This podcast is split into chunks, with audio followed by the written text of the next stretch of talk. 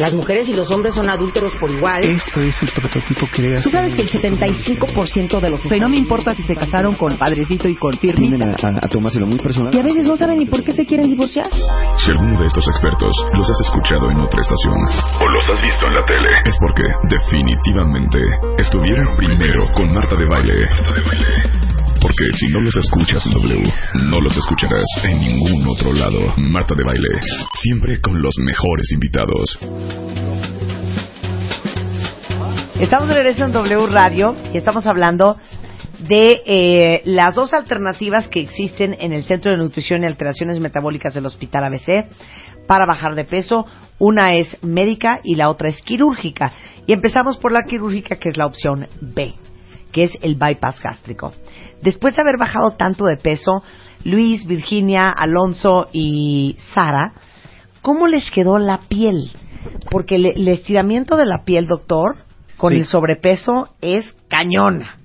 se trabaja invariablemente con ejercicio. Pero a lo mejor yo aquí también pondría el- el- el- la, la frase, ¿cómo le quedó el ojo a los demás? Después de haberlos visto bajar tal cantidad de peso, 40, 60 kilogramos de peso. ¿Cuadrado? ¿Cuadrado? No, sí, sí queda, sí queda piel plácida, indudablemente, ¿no? Te queda un poco grande la pijama, digo yo.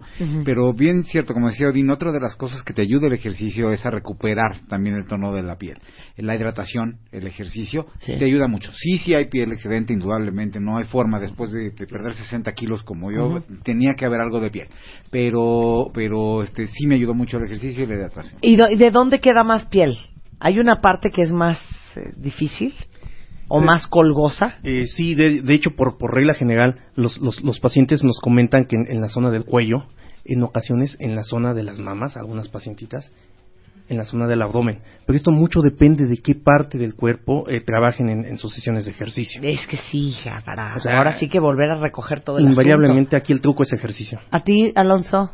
El, a mí me quedó mucho en los muslos, me queda mucho un poquito de piel en los muslos, pero y en el estómago un poquito, pero Sí. la verdad es que con ejercicio bastante Estás bien. digno, estás muy Estoy- digno. Estoy muy contento. Y muy digno. Y lo, lo que lo que decía el doctor eh, Odín era eh, lo de la grasa, ¿no? Al principio cuando uno se ponía en la caminadora, pues que estaba eh, en una hora bajaba 1200 calorías, decías, "Oye, qué padre, no estoy de todo dar." Ahorita ya una hora y le pegas apenas a las 600, 700 calorías de lo que estás bajando.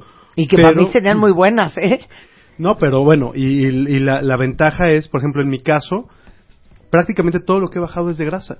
Todo, todo lo que yo, yo traía 68 kilos de grasa cuando, cuando, cuando llegué y ahorita estoy en 23 kilos de grasa. Entonces, no solamente per- eh, he recuperado hasta un poco de tono, he, he generado un poco de músculo. Claro. Entonces, y eso, pero eso solamente con el ejercicio. Claro, solo con el ejercicio. Ok. Eso- eso- Sara, Pues yo también tuve mucha suerte. ¿eh? No, no, no tengo la piel muy colgada. La verdad, poco para los 40 Ujú. kilos que llevo bajados. Eh, casi todo lo que bajé también fue, fue grasa. gracias. Y pues siento los brazos ligeramente más colgados y las piernas, pero gracias a Dios hasta ahorita no, ¿eh? A lo mejor era porque bailé siempre antes. no Sí, sé. claro. Virginia. No, yo la verdad es que creo que también corrí con suerte, me quedó bien la piel, digo, también me embarré, cuánta cosa me dijeron, Sí. me fajé, me decían, ponte Eh, lo que se eh. ponen las embarazadas de éter con romero y plátano, Sí, no sé sí, qué. claro. yo me embarraba, la verdad es que yo creo que sí tiene que ver un factor de edad, un factor de la velocidad con la que bajas de peso y, y que también hice ejercicio durante el proceso, entonces gracias a Dios. Digo, no estoy dura como piedra, ojalá algún día lo logre, pero, pero me quedó la Sí. piel bien. Odín, Sí, a decir. indudablemente el tema de la piel, vamos, tiene que ver algo con, con la parte del ejercicio, pero va más en función de la cantidad o la velocidad con la que estás perdiendo peso, con la que estás perdiendo grasa. No es la misma velocidad con la que la piel se vuelve a, a regenerar o se vuelve a formar, ¿no? El tema de la, de la tonicidad, por así decirlo, en la piel, pues va en función de las capas profundas. Y esas tardan alrededor de 21 días en volverse a formar, a resintetizar todo el tejido de colágeno que tenemos allá abajo. Entonces, si nosotros estamos perdiendo en 21 días, no sé, a lo mejor, eh, ¿qué será? 8, 10 kilos o más de, de grasa, es mucho volumen el que tenemos que volver. Y entonces ya cuando, cuando la piel, digamos, nuestro cuerpo se da cuenta que ya tienes 16 kilos menos y empieza a resintetizar esa nueva piel para esos 16 kilos menos, pues resulta que ya tienes otros 16 menos y otros 32 y otros 40. Entonces eventualmente la pérdida de, de grasa es mucho mayor que la velocidad con la que se vuelve a generar esa nueva piel, ¿no? Y por eso es que queda de repente un poquito más flácida o como dice Luis, pues que te queda grande la pijama, ¿no? Bueno, pues todos los que tengan interés porque tienen este su índice de masa, ¿qué da? Índice de masa corporal. Índice de masa corporal. Arriba de 35-40% y que les interese el tema, el hospital ABC es abchospital.com o abc-nutrición o los teléfonos tanto de la clínica de observatorio como la del sur. Como la Odín. clínica del sur, claro, 52 30 81 99 52 30 81 93 52 30 3702 y 3703. Esas Ok. son las del sur. Ahorita yo les voy a tuitear todo, todo- todos esos números. ¿Me pueden decir nada más como qué comen al día ustedes? A ver, vas Virginia. Hoy. ¿Cuánto- ¿Hace cuánto te operaste? Hace casi dos años. Ok. Desayuné tantita papaya y un poco de queso panela. Este, normalmente a media mañana me como un rollito, bueno, uno o dos rollitos de jamón. Este, como un poquitito de pescado con ensalada. Este, en la tarde trato de hacer también colación, de repente se me olvida, tengo que poner mis recordatorios en el celular. Este, pero en la tarde a lo mejor un poco de yogurt o o queso panela o así y en la noche ceno a veces una quesadilla con queso panela y tortilla de maíz o este pescado también asado una lata de atún, bueno media lata de atún no me cabe Perdón, no los quiero tentar. O sea, una, una Big Mac no les cabe ni de No. risa. Nada. Dos tacos al pastor. Dos tacos al pastor sí te los puedes comer, Cuatro. pero te vuelves más No. selectivo, no. No. No, en definitiva no te los puedes acabar. Tres flautas de pollo. No. Probablemente comas una. Sí, sí, ya la necia. y, y además te vas a sentir mal. sopes, así, dos ¿Sabes sopes. Además te, te vas, terminas sintiéndote mal porque te, te vuelves más selectivo al, al buscar lo que comes. Buscas, como, como decía este Nicolás hace rato, primero comer tu proteína. Entonces, preferible en lugar de comerte la flauta, bueno, a lo mejor pides un poquito de pollo, un poco de queso y te sientes igual de bien y te sales de ahí caminando porque después de eso, lo único que después de comerte tres flautas, lo único que quieres es tirarte en el sillón a prender la televisión. Claro, estoy de acuerdo. Entonces, ¿cómo qué comes tú? Yo, por ejemplo, hoy en la mañana me desayuné un huevo revuelto con una rebanada de, de, em, queso panela y una tortilla. Y yo con eso estoy muy feliz. Y entonces, este, hoy por la tarde probablemente un poco de carne asada, un poco de verdura, este, para la cena un poco de atún en agua, este, y Pero no te comes bien. la lata de atún entera. Yo sí me acabo una lata atún, sí, sin duda. Sí. Sara. Yo muy parecido a, a ellos, las cantidades. Lo que sí es que cambió el gusto por las cosas. Entonces, como dice Luis, yo no me comería una flauta porque ya no me sabe bien. Las cosas fritas saben muy feas. Hija, ¿de qué estás hablando? Sí, sí, sabe feo. Ahora sí que, what are you talking about, Sara? De una maravilla, es una gran herramienta por eso. Hombre. Yo, las, por ejemplo, muy chistoso. Yo antes comía pechuga de pollo, ahora no la puedo ni ver. Me como un muslo a lo mejor y chiquitito o la mitad de un muslo y un poco de verdura y esa es la comida, ¿no? Y tan tan. Sí, las cosas fritas no saben bien y, y por ejemplo, estaba hablando Virginia del sushi, a mí me fascinaba. No, bueno, me tira la cama, no puedo comerme una bolita de sushi porque me, me da una cosa que se llama dumping, que no hemos hablado de eso Ah, nadie, a ver, ¿qué es que es dumping? muy interesante porque eso es lo que te impide seguir comiendo. Hijo, porque- dumping en inglés no sabe lo que significa, o sí sabe lo que significa.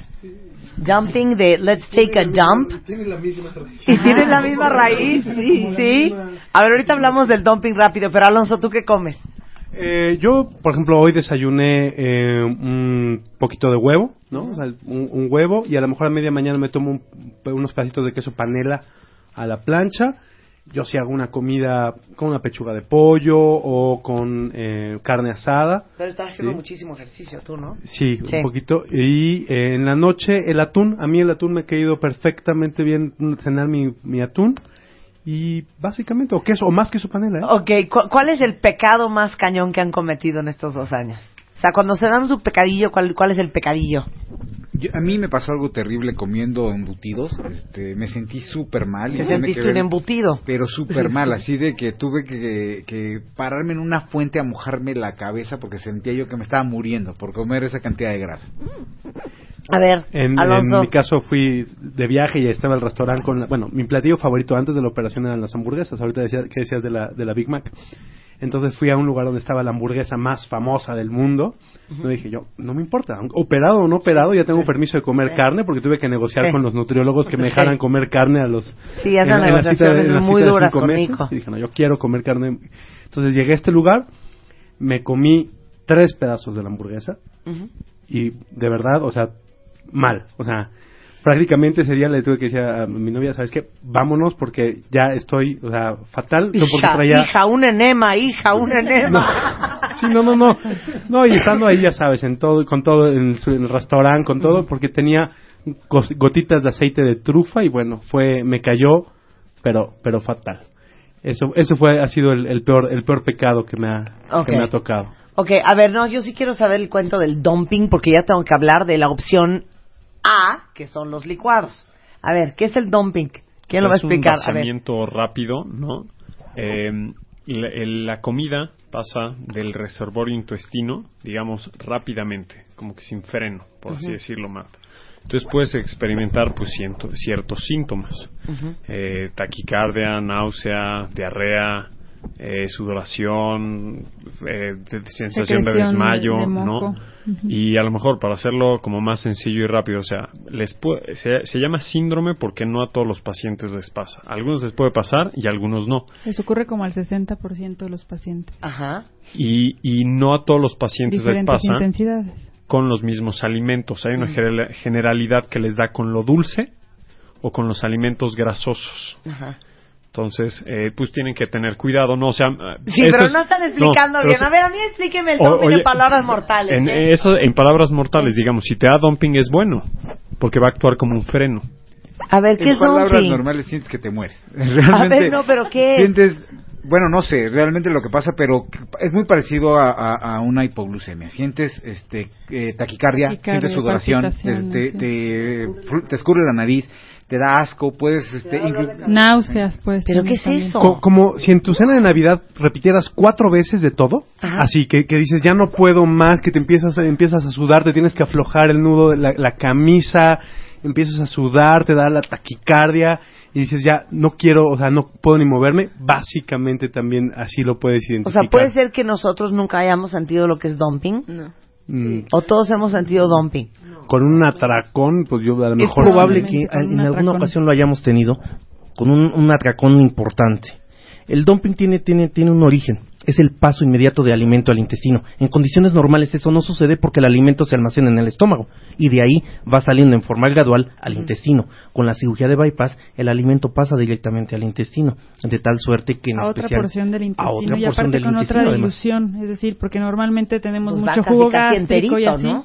en cambio de esta manera llega como sin tantos jugos y entonces es como de repente Una una, pesadez, muy, si exacto, muy alta muy alta concentración de alimentos dentro de un intestino que no lo sabe trabajar. Como que se te baja el azúcar, entonces como, como que así te quedas sin energía. Ahora, Sí. este fenómeno no es malo, no es grave. Curiosamente, nadie se ha tenido que hospitalizar por esto, pero sí puede llegar a ser molesto.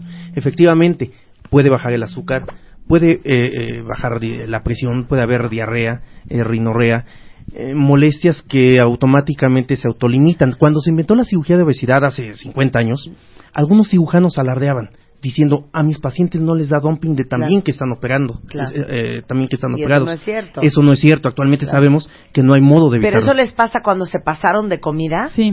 cuando Ok. comiste algo que no debías, ¿sí? Ok. Sí, Claro. o- o- y además a cada quien le da con cosas diferentes. O sea, puede que alguna persona le dé con un pastel de chocolate, pero que otra persona se pueda comer el pastel de Es chocolate. que no sé por qué lo estoy asociando como esos momentos para los que no tenemos el bypass gástrico, que algo te cayó muy mal y tienes muchas ganas de ir al baño, empiezas a sudar, Así, así, Así tal de- cual, así. así de no, de, de veras, ahorita que vaya al baño me voy a morir. Angustia. Piña una vez en piña en ayunas me dio. Ahora te voy a decir, tampoco se trata de satanizarlo, porque la verdad después de eso yo te voy a decir qué bueno que me dio, porque ahora sé que Para ya que no debo de volver a comer eso. estés. Exacto. Y ahora una vez más te vuelves selectivo en función de lo que te llevas a la boca y la- ahora te la pasas muy bien escogiendo bien tus alimentos. Claro, no, sí, por supuesto, como dicen. O sea, si ya con un pedacito, con una nuez de la India me dio dumping, pues ya dejo de tragar nuez de la India, que antes era Claro. lo que más me gustaba y me podía comer un bote completo del- de, de- Claro. de los que venden. ¿no? Entonces ya, es un buen, es un muy buen freno. Oye, Eh, ahora, dime una cosa, Hugo. Ustedes hacen en el Hospital ABC, eh, en el Centro de, de Nutrición, eh, más bypass gástrico que la banda gástrica y que el globo. Invariablemente. ¿Sí? La razón es muy simple. Eh, la banda gástrica y el, y el el globo intragástrico son procedimientos eh, que han funcionado con pacientes que no tienen tanto peso. Sin embargo, el, el- de tal suerte que, si comentábamos hace rato, que un tratamiento generalmente está en función al grado de avance de la enfermedad, nosotros consideramos que la alternativa quirúrgica siempre es la que más impacta en el paciente. Claro. Si un paciente no está tan pesado, ¿por qué ofrecerle una cirugía si le podemos ofrecer un tratamiento dietético? Sí, unos licuados. Bien sabrosos y bien bonitos. Muy bien. Ok, podemos pasar ya a los licuados. Esta es la opción A. Es la opción que hicimos eh, yo y que sigue haciendo hasta la fecha Dayanas, que ya bajó ¿cuántos kilos? 32, 32 kilos. Bueno, más o menos. ¿De qué se trata el problema, el, el programa Nutrimental? Bueno, el paciente primero llega a la clínica y se le realiza una valoración inicial. Lo ve un médico internista, un psicólogo, un nutriólogo. Y de ahí nosotros, bueno, platicamos su caso. Eh, también se le sacan exámenes de laboratorio, ¿no? Una biometría hemática, eh, química sanguínea completa, eh, perfil tiroideo también. Y bueno, el- ¿Todo eso para qué?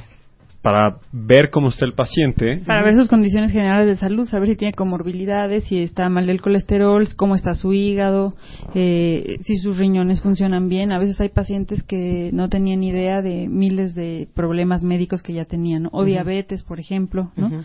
Entonces esto nos da la pauta hacia, hacia saber si son pacientes con claras indicaciones médicas de tratamiento dietético o si también a lo mejor son pacientes que no se consideraban tan obesos, pero que sus condiciones médicas nos, nos sugerirían mejor hacerle una cirugía. ¿no? Ok, perfecto. ¿Ibas a decir, Luis? Eh, bueno, desde la parte psicológica valoramos eh, cómo está el estado de ánimo, si está afectado en relación a la obesidad, cómo está la conducta alimentaria, cómo está la conciencia del problema eh, de lo que le está sucediendo a la persona, qué tan motivado, qué tantas herramientas tiene para someterse a un tratamiento como estos, que bueno, finalmente implica también un sacrificio muy muy Sí, importante. fuerza de voluntad. Ibas a decir, Odín. Claro, que la- esta valoración inicial, el objetivo que tiene es, obviamente, bueno, determinar y detectar algunos problemas de salud que pueda tener la persona que no están conocidos o valorar los que sí, que sí son conocidos.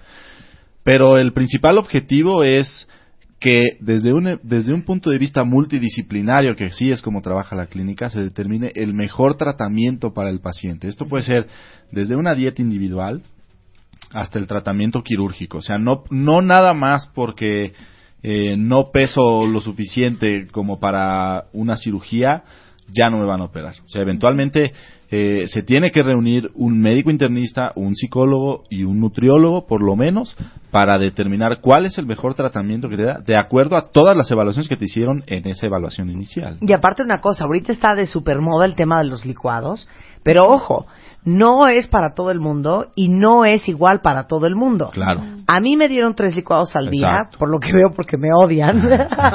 no, porque yo era muy chiquita y requería muy pocas calorías. A Diana creo que le dieron cuatro. Al principio. No, al principio. Entonces es, es depende de cada cuerpo y depende de cada objetivo. Claro. Sí, y hay ¿no? a quien no le tocan licuados. También hay personas que llegan, ellos quieren tomar licuados porque también ya hay, eh, pues, se ha hablado mucho el tema en la sociedad, ¿no? Y Sí. entonces piensan que esa es la solución para un problema que a veces ni siquiera tienen, ¿no? O sea, porque a lo mejor subieron tres kilos y quieren bajar tres kilos. Entonces también eh, en, en muchos pacientes tenemos que recomendar más bien dietas individuales o en algunos pacientes, digo, incluso hemos llegado al otro extremo de pacientes que llegan extremadamente delgados y que quieren bajar de peso y que tenemos que referirlos a una institución de anorexia, por ejemplo, claro. O sea, otros otros trabajos. ¿no? Y también ustedes trabajan con gente que quiere subir de peso. son los menos, la verdad es que sí. Obviamente damos orientación eh, alimentaria a pacientes y les damos dietas individuales a esos pacientes que tienen que subir de peso. Evidentemente a ellos no les damos licuados. ¿no? Claro, Les damos dieta individual, trabajamos con el ejercicio y, y procuramos que pues mejore su estado general de salud. Claro, ok. ¿Para quién sí son los licuados? Pacientes que tienen sobrepeso, obesidad. Pero mejor ¿cuánto es pensando en- sobrepeso? ¿Arriba Pensando de en cuántos bajar kilos? eh, 5 kilos, 10 kilos, 15 kilos. O sea, Igual, arriba de 5 ya. Exacto, hablando de, por ejemplo, de índice de masa corporal, arriba de 25 ya lo podemos considerar sobrepeso. Entonces, ya a partir de ahí ya lo podemos considerar como candidato para que entre a un programa de tratamiento de sobrepeso. No quiere decir que forzosamente le van a tocar los suplementos, pero eventualmente a partir de ahí sería como un punto de corte. ¿no? Exacto, y como te decía el doctor Odino, o sea, lo más importante que vemos, evaluamos su composición corporal, Corporal. ¿no? Cuánto tienen de grasa, cuánto tienen de músculo, y de ahí, eh, al platicarlo, decidimos cuál es el mejor tratamiento para ese paciente. Ok, este, vamos, vamos a poner dos ejemplos como muy claros porque son los que tenemos aquí sobre la mesa. Está el ejemplo de Diana y mi ejemplo que son dos situaciones totalmente diferentes. Y cómo decidieron cuánto y cómo iba a ser para cada una. Pues evaluamos la composición corporal tuya y de Diana, y entonces en base a la masa libre de grasa que tenía Diana, que era más que la tuya, eh, le tocaba ciertos gramos, por ponerlo así, de proteína al día, con lo cual eso lo cubrían cuatro licuados, ¿no? En tu caso lo cubrieron tres, ¿no? Y, eh, y de ahí pues lo empezamos a trabajar individualmente, que les cuesta trabajo a cada una de ustedes y el- esa, digamos, constancia tanto en la dieta como en su ejercicio les está haciendo ver los resultados que están buscando. Exacto, la decisión de ver cuántos suplementos tienes al día va mucho en función de cuánta proteína necesita tu cuerpo al día. Una cosa es que nosotros hagamos, o sea, las dietas que, que, se, que se dan en el, en el centro de nutrición eh, son dietas muy bajas en calorías. Te damos casi casi las mínimas calorías que necesita tu cuerpo para vivir un día, pero eso va en función de cuánto músculo y cuánta masa libre de grasa tienes, ¿no? No es lo mismo que eh, el- alguien que tenga, no sé, 40 kilos de masa libre de grasa a que a una persona que tiene 60 kilos de masa libre de grasa. Entonces, en función de eso es como se calcula la dieta. Hay quienes pueden o les beneficia tener 800 calorías al día, hay quienes no y que necesitan tener solamente 600 calorías al día, ¿no? Entonces, de acuerdo a eso es como se planifica el tipo de tratamiento que va, bueno, a, a eso y a las demás evaluaciones que, que hacen, ¿no? Ok, y entonces, una vez que ya tienes tu programa, eh, esto es bien importante, porque de manera semanal tienes que ir al centro de nutrición, ir a hacer, bueno, expliquen cómo funciona lo del grupo y cómo a cada cuánto ves a qué dog especialista y todo esto.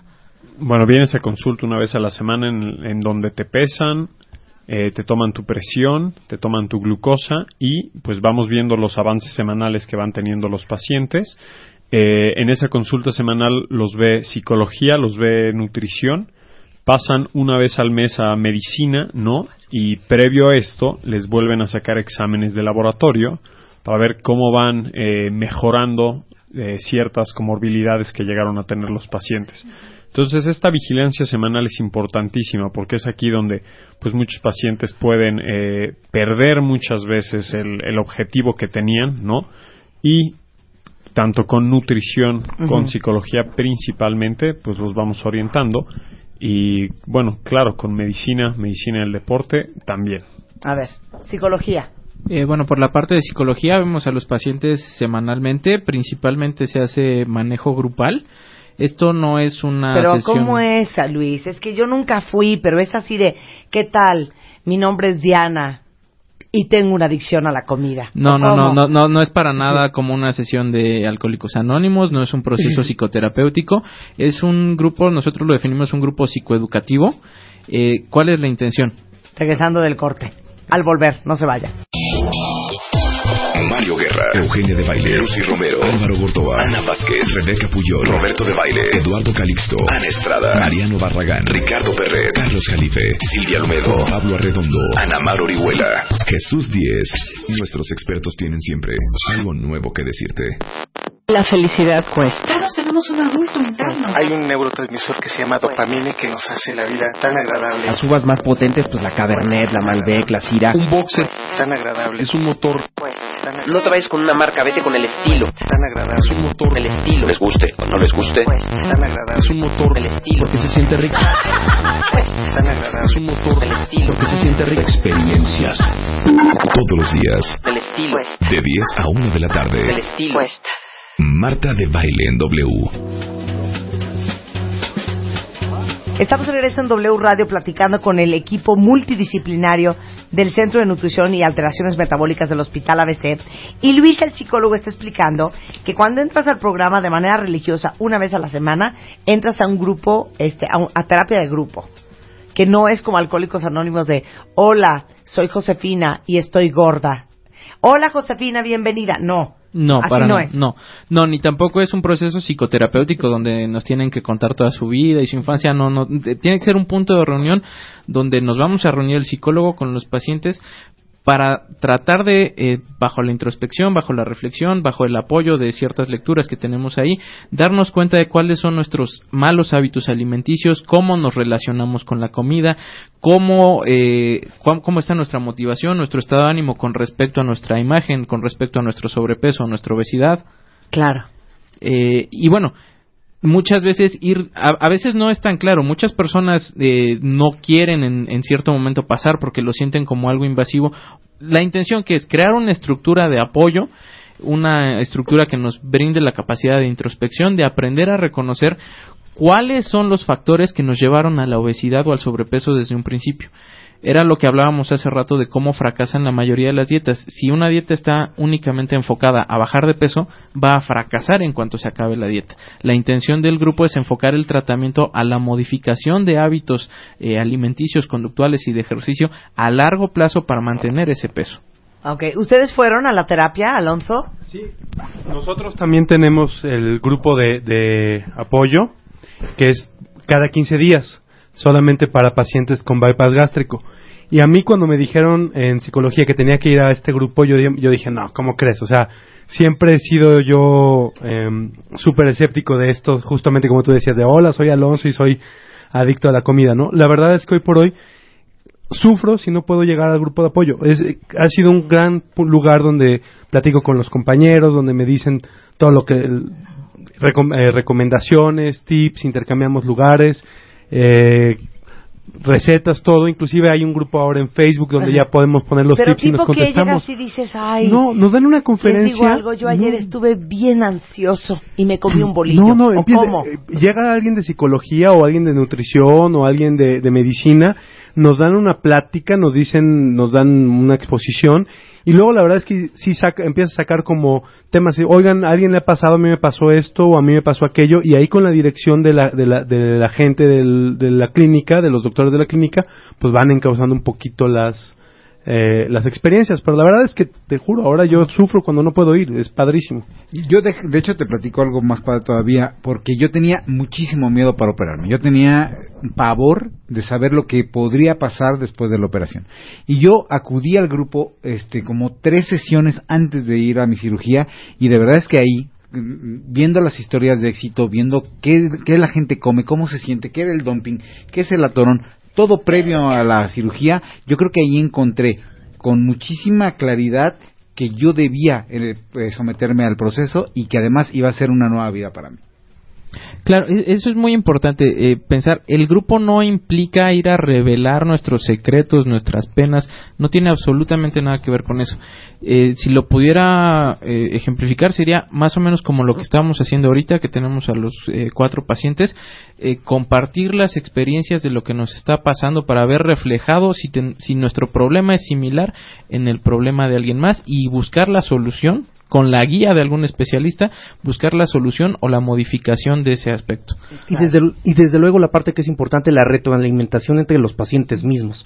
Para mí como médico es muy fácil decir lo que vas a sentir, qué es lo que no vas a sentir, por qué vas a pasar, pero es eh, tiene más credibilidad inclusive cuando esto lo cuenta alguien que ya pasó por ahí. Que te comprende, que ha estado ahí.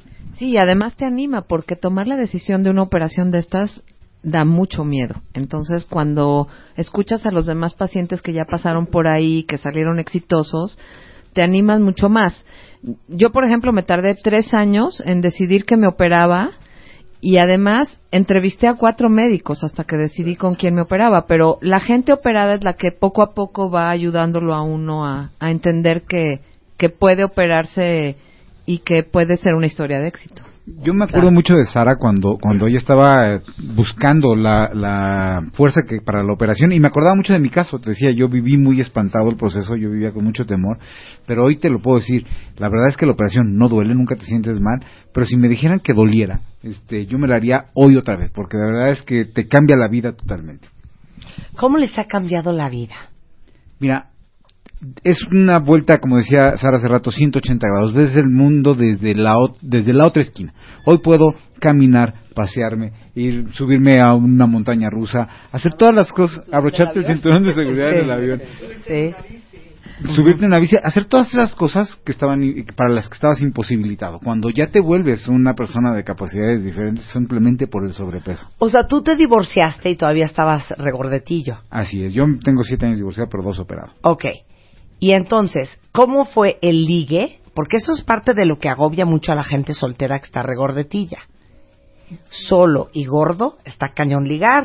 Pero te regresa la autoestima. Una vez que, que tú te No, pero sientes di que te cómo vuelve- salías a ligar tú gordo y cómo sales ahora flaco. No, pues gordo no, ni salías. ¿Para qué? Sí, Mejor te quedabas encerrado y te ligabas un hot dog en tu, en tu casa. Claro. O- hoy te animas a salir. Hoy sí puedes ir, te, te- te vas a un antro, te vas a un café, te vas a un bar. Y la verdad es que te la pasas muy bien. Y no solamente en el ligue, pero sí tienes una, una suerte de, de mejor confianza en ti mismo, en cómo luces. Y ahora eres un sujeto normal como todos los demás. No eres la persona aislada que es la referencia de todos los demás. Claro. A ver, ¿cómo te ha cambiado a ti? Pues Virginia. igual, o sea, como que ya te sientes parte, no, ya no te sientes diferente, ya no sientes que entras a un lugar y todas las miradas están sobre ti.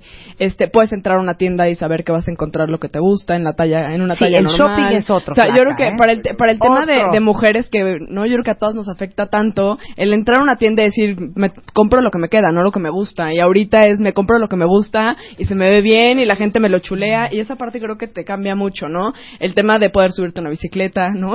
Eh, cosas como tan básicas que mucha gente ve parte de su vida diaria y que cuando tienes un sobrepeso te, te limita. Les ha cambiado la forma de respirar. Sí, por completo. Inclusive, bueno, también tiene que ver con la apnea de sueño, puedes dormir mejor, este, ya no te oyes este, el respirar, ya no te oyes el, el agi- el- el aliento agitado, ni siquiera, inclusive yo llegaba a oírme el corazón eh, trabajando a mil por hora. Claro. Sí, yo cuando me subía a un piso de escalera llegaba ahogada arriba. Y ahora puedo subir ocho y no pasa nada. Perfecto, bien. El, eh, por ejemplo, hablar mientras vas eh, caminando o mientras vas este, en, ac- en actividades diferentes, o sea, sí, sí te cambia totalmente, ¿no? Ahora lo puedes Claro. hacer. Y lo que dicen en el shopping no solo para mujeres, también para hombres, ¿no? O sea, yo antes Ya no ve- tienes que comprar en Big and Tall de bueno, yo, eh, evidentemente yo llegaba acá a una tienda ahí de, de, mar- de talla grande en Estados Unidos y justamente cuando en enero, cuando fue parte de que estaba tocando fondo, fue porque llegué, mi- me compré un saco que era 54P, ¿no? Yo no sabía que existía el, el, el ¿Qué P, porky, que es gordito. O sea, la, la traducción de la palabra porky es gordo. Ay, Entonces, creo en- que le pusieron P. ¿eh? entonces ya tienes el, el small, eh, S, R, L y P, ¿no? Ya evidentemente solamente en esas tallas, ya no solamente que tengas... O sea, 54 Porky. por- no, no porky, porty, pero suena como porky. Ah. ¿Qué es Porty. Porty? Gordito. Porty. Porty es, sí, yo también lo tuve que googlear y porty, es este Oh, you robusto. Porty little girl. It- Ajá. Entonces, no, ya- ya antes decía yo, bueno, es que esa tienda me gusta mucho. No, resulta que no era que me gustaba mucho, es que tenía las tallas que me quedaban. Claro, claro. Ok, ¿cómo vas?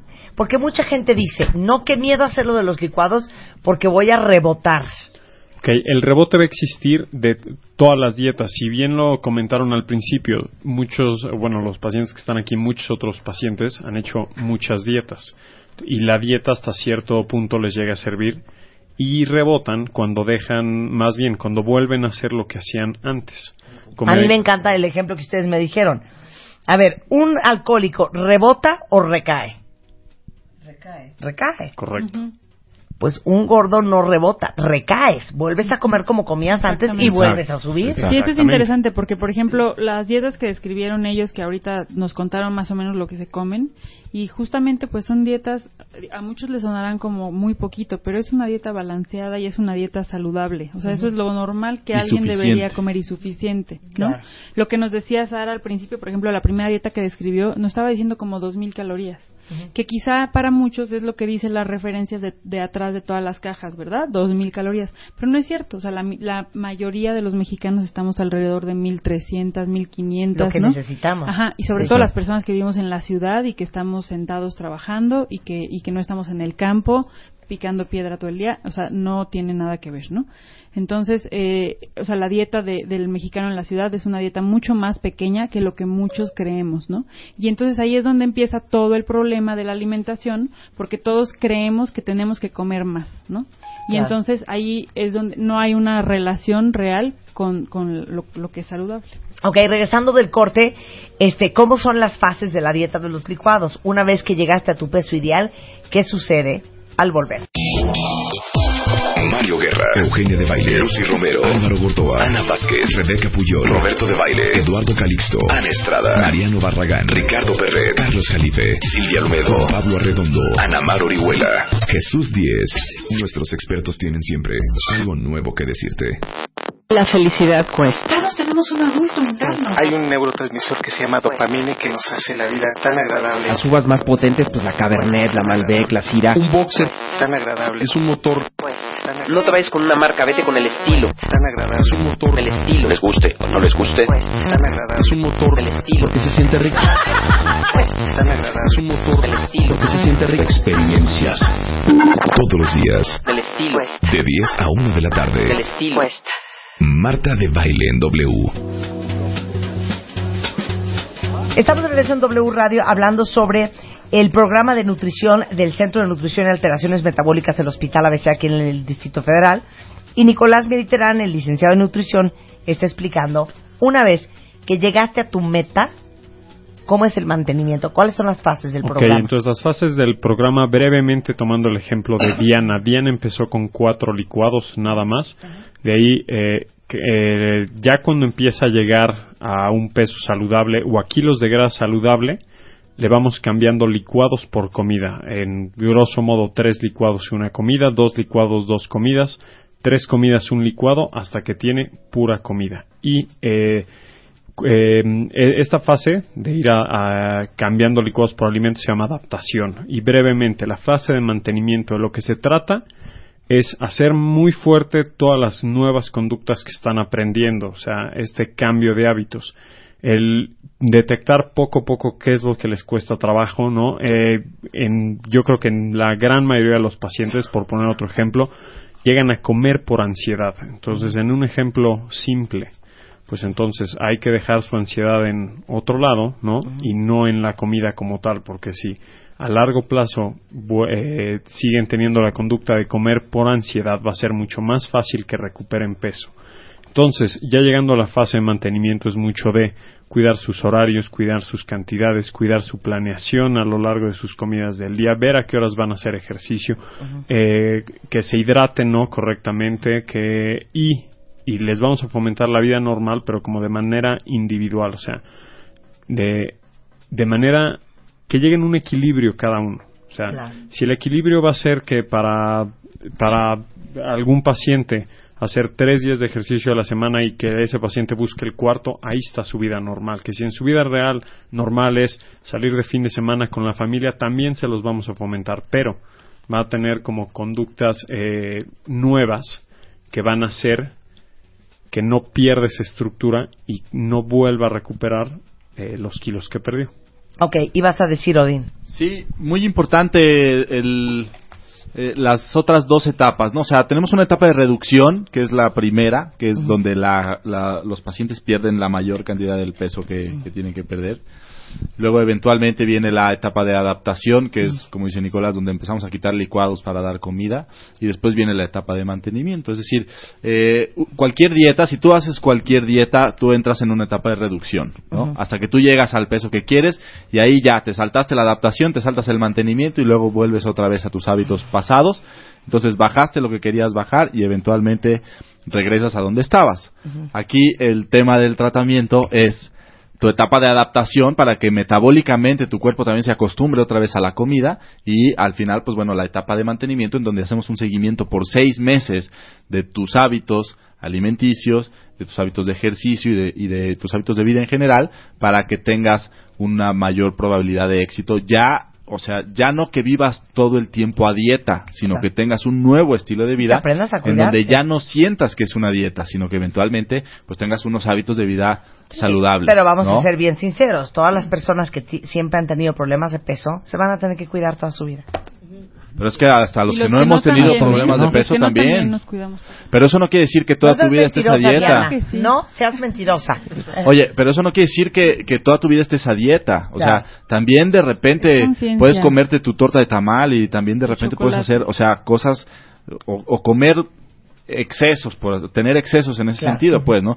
Claro, eso no quiere decir que sea diario ni todos los días. Eso puede ser muy, muy ocasional, porque así como dices, bueno, la gente que ha tenido problemas de sobrepeso se tiene que cuidar siempre. Los que no hemos tenido problemas de sobrepeso también nos tenemos que cuidar siempre, de una u otra manera. O sea, no nos podemos abandonar y aventar ahí, porque si no, bueno, obviamente todos llegamos al mismo lugar, ¿no? Y, y lo que dice el doctor Odín, o sea, en, el, en ese momento que a lo mejor en tu equilibrio te saliste un poco de, de la estructura de alimentación que llevabas, va a ser bien importante tener una disciplina y volver a regresar a los hábitos nuevos que, está, que estás teniendo, que vienen acompañados de planeación, de cuidar horarios, de cuidar cantidades, y es así como van a lograr mantener su pérdida de peso a largo plazo.